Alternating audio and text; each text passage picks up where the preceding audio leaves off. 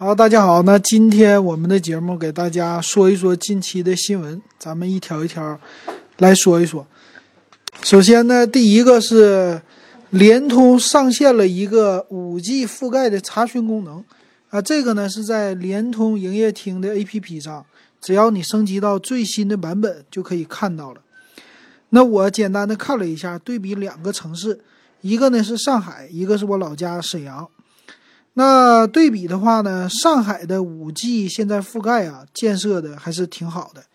那它呢是一个地图，地图呢上边有绿色的一个圆圈，这个就是覆盖啊。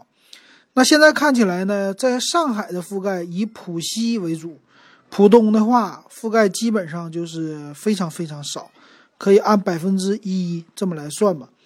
那浦西呢，也是以市内的几大区。啊，就是市内的比较集中的市中心那几个区，稍微往外一点的什么杨浦啊、闵行啊，啊，还有什么长宁啊，那些区还没到呢。啊，只是在最中心、最核心的，也就是说什么外滩呐，呃，非常小的这一块啊区域吧。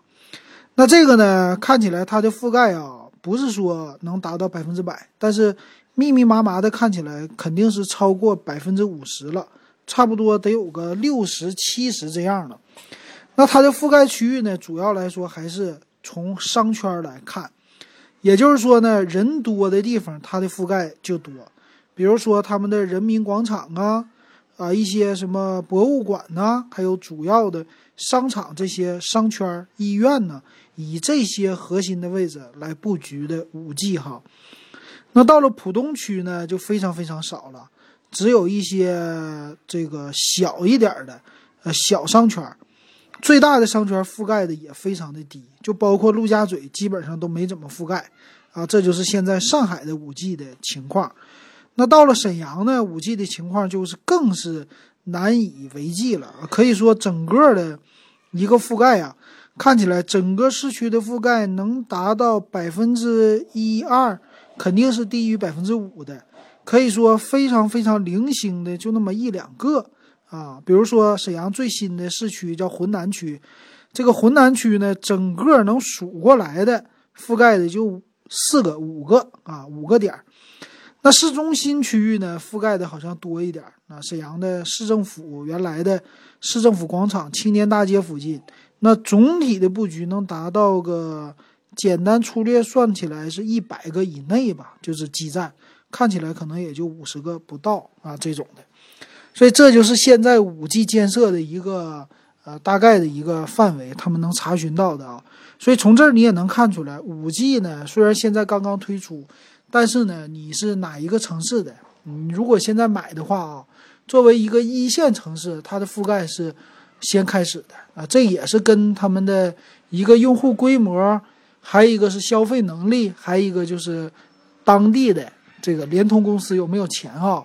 投资的比例相关的，所以看起来呢，我们不用着急啊。今年基本上你就用不上，到明年这个时候，估计翻个一倍、两倍这种基站，也就是说能覆盖到差不多你经常去的一些商场或者大的这种街道。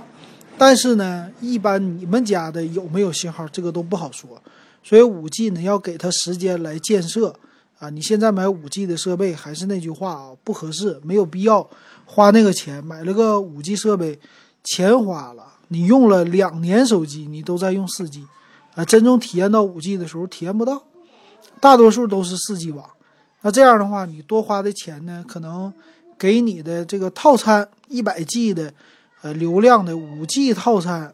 可能也就是沦为一个四 G 大流量套餐了，但你多花的钱没有必要哈。两年以后这手机淘汰了，啊，这就是五 G 的这个事儿，啊，还有一个呢，最新要发布两个产品，一个呢，今天咱们群里边这些群友说的哈，就是红米呀，红米的叫 Note 八啊要发布了，红米八，啊，红米 Note 八系列。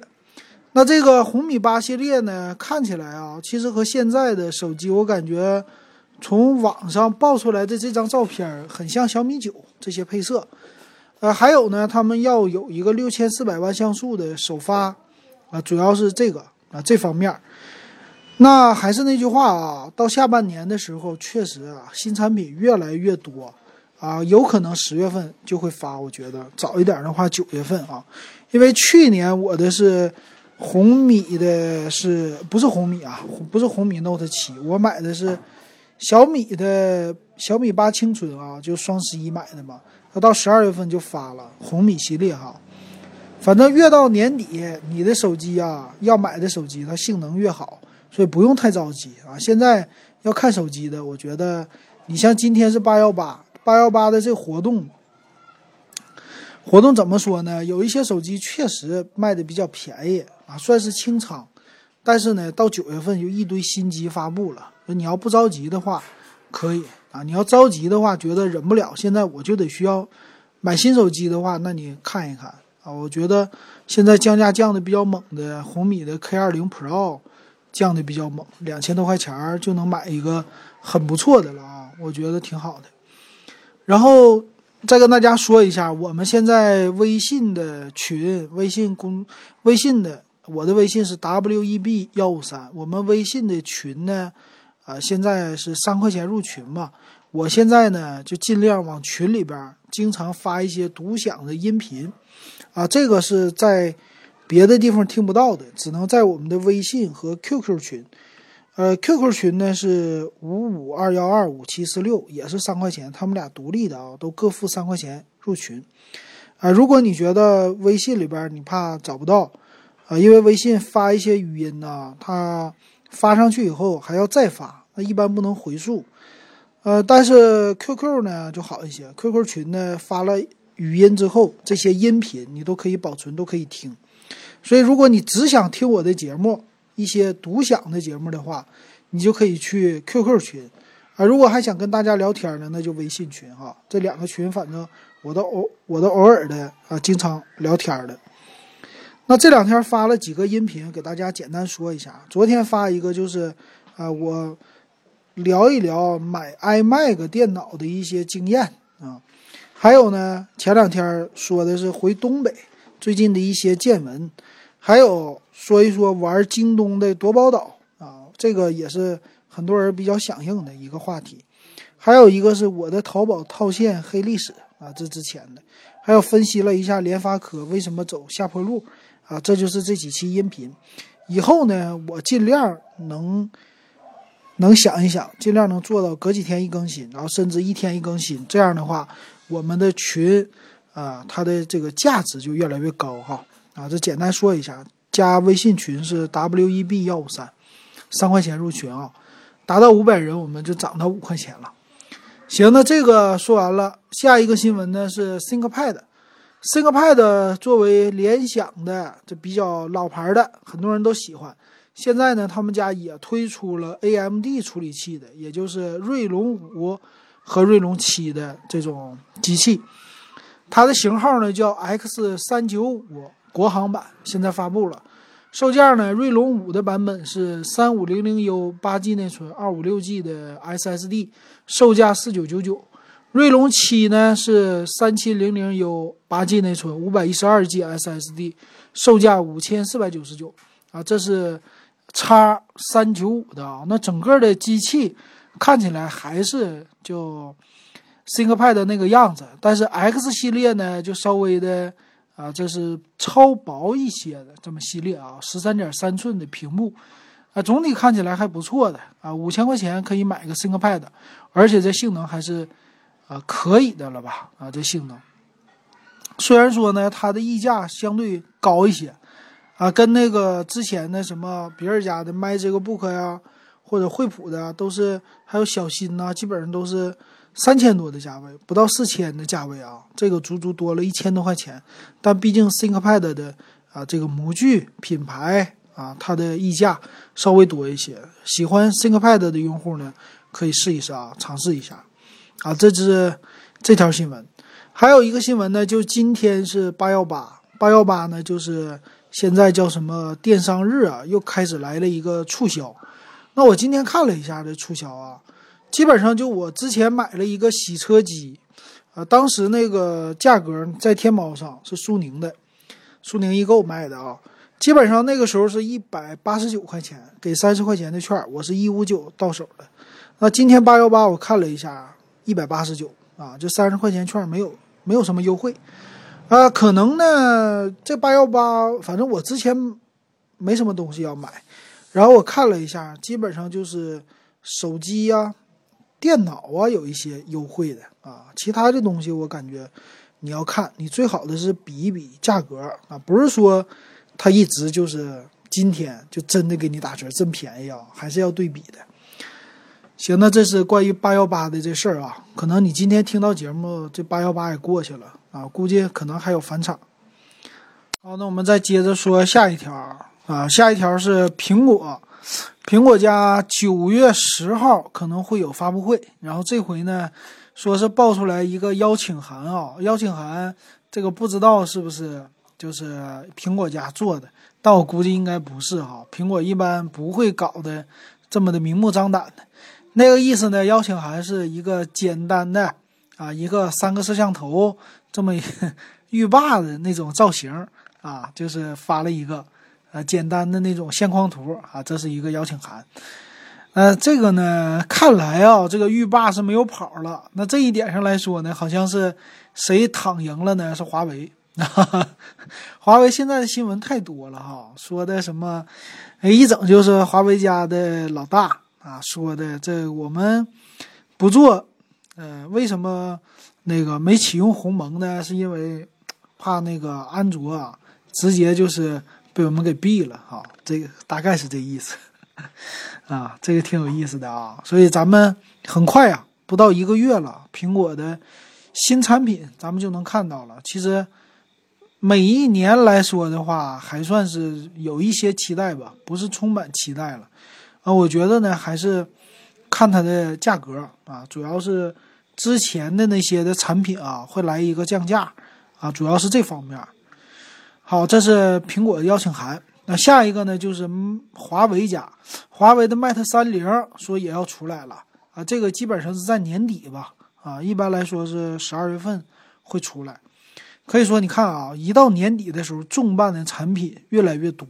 所以我也是每次都说，咱们现在这个时候吧，啊，你买之前的那些降价手机可以，但是新的啊，不要追求太高的价格，要等到年底，这些手机都得往下调，啊，是这样的。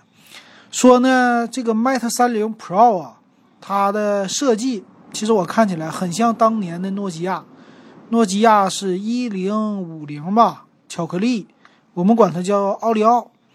它的这次好像也像啊，背面的用的是这种圆形的一个摄摄像头的这么一个东西，非常像当年的诺基亚哈。反正布局不是方就是圆，基本上这几个造型就在来回的改。说呢，它的会配备一个双四千万像像素的主摄，这一点上挺牛哈。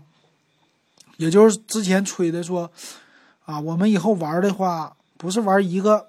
单的一个主摄了，来来两个，来三个啊，这样的话我们拍照更好，所以也能看出来吧？就华为家呢，在拍照的领域，这个还是他们家的一大卖点。你别人家也是啊，宣传你现在不宣传拍照，有一些用户已经就不会看你们家了，就不会买你们家了。很多用户还是比较注重拍照的啊，像今天我们的群里边有一个用户也问。啊，要防抖的功能的手机，啊，没有防抖的他不要，要光学防抖。其实这个呢，还是我那观点哈。其实有的时候光学防抖啊，有用是有用，但是不一定要盯着它，它不是最主要的。最主要的是整机性能，还有性价比、价格，不要花太贵的钱买一个。但真的说拍照呢，我觉得一千五百块钱的手机拍照其实已经挺好了啊。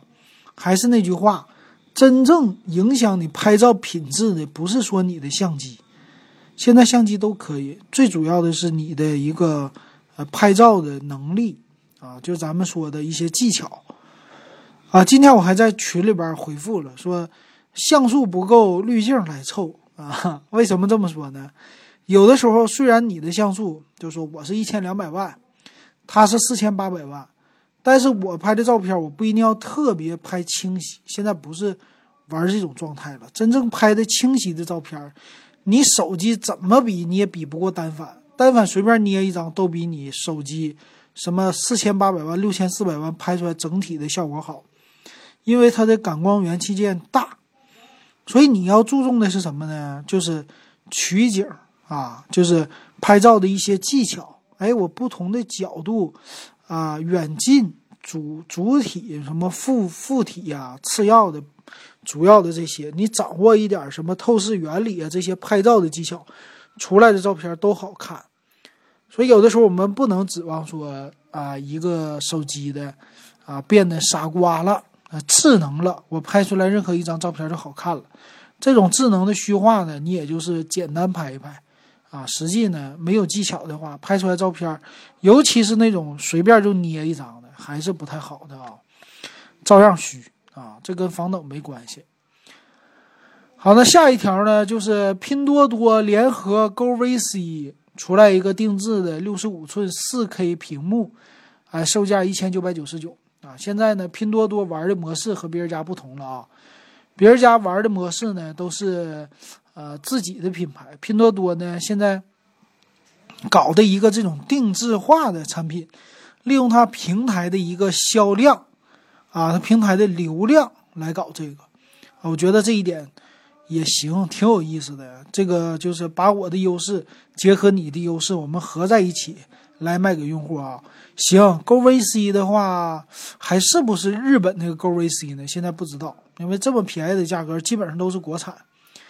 但是呢，好就好在它毕竟是个品牌啊，你拼多多卖可以，你只要保证售后就行，总比那些杂牌强啊。这么一个售价啊，这是行。那这些的说完了呢，我们再说一说。刚才说到流量啊，最后咱们说一个是我不太不太清楚的，就是今日头条啊，头条系。我们一在群里边一说今日头条，我们的有的群友啊，比如说老华。啊，他说从来不看头条，没事呢还怼一怼啊，跟别人怼一怼。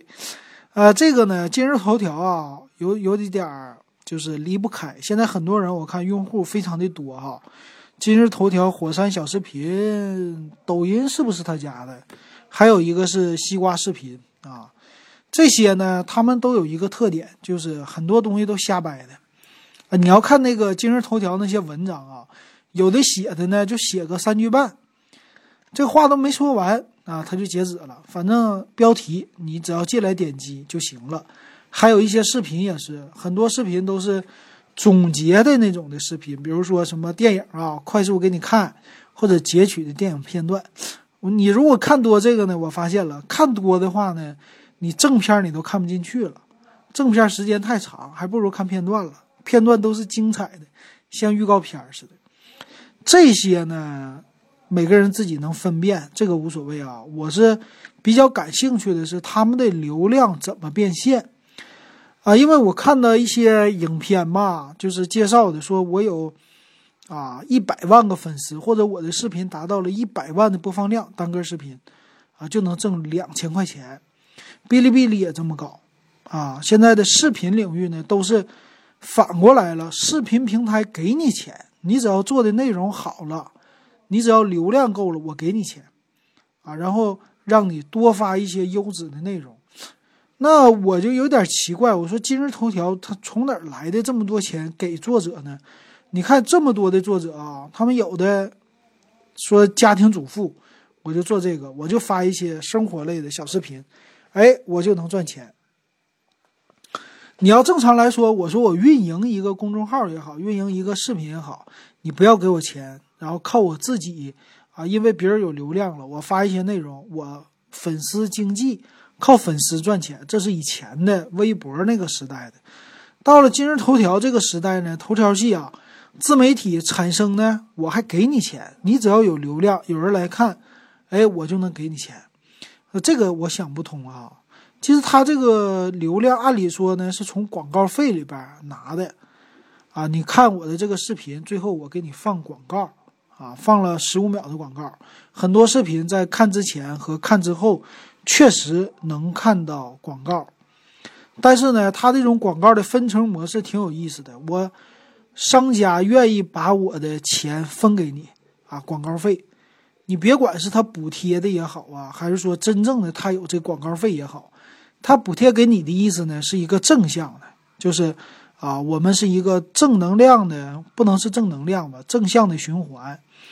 我越给你钱啊，你为了我，你为了得到钱，你越提供优质的内容。那你就越能粘贴到我的用户，粘了用户以后，越有广告商来我这儿投钱。但是呢，我看的今日头条，我感觉它上面的广告也不是你想象的那么多，好像有一些隐形的广告。就靠投这些广告，他就真能赚到这么多钱给发布内容的人吗？那要这么说的话，以前那些视频平台，优酷啊什么的，爱奇艺啊这些，他们不早就赚钱了吗？啊，但是现在有的盈利都是比较困难的，不是那么特别高的盈利啊。视频网站的流量虽然说很多，但是它本身的啊服务器啊本身运营的成本其实也不低的啊。我就有一点没看明白，不知道大家有没有想明白啊？可以告诉我的，到底他这个钱从哪儿来的？烧钱你得有个度啊，啊也得有个时候啊，是吧？那哔哩哔哩上烧。啊，这个烧，所以养出来一批这个叫大 V，啊，这些大 V 呢上来自己就靠自己的视频就变现了，啊，我觉得挺有意思的啊，真有能赚到钱的哈。所以呢，其实这个事儿也是好事，也是不好的事儿啊。有的人为了博眼球哈，他就为了博眼球，搞的那个视频呢乌烟瘴气的，或者说搞一些你不知道的，啊，搞一些你平时不敢尝试的，搞这个。啊，为了赚流量，为了赚钱，反正这玩意儿也无可厚非吧。反正我的感觉呢，自从有了这个这种视频的啊短视频平台吧，有了以后呢，我们发现中国人的创造力瞬间提高了。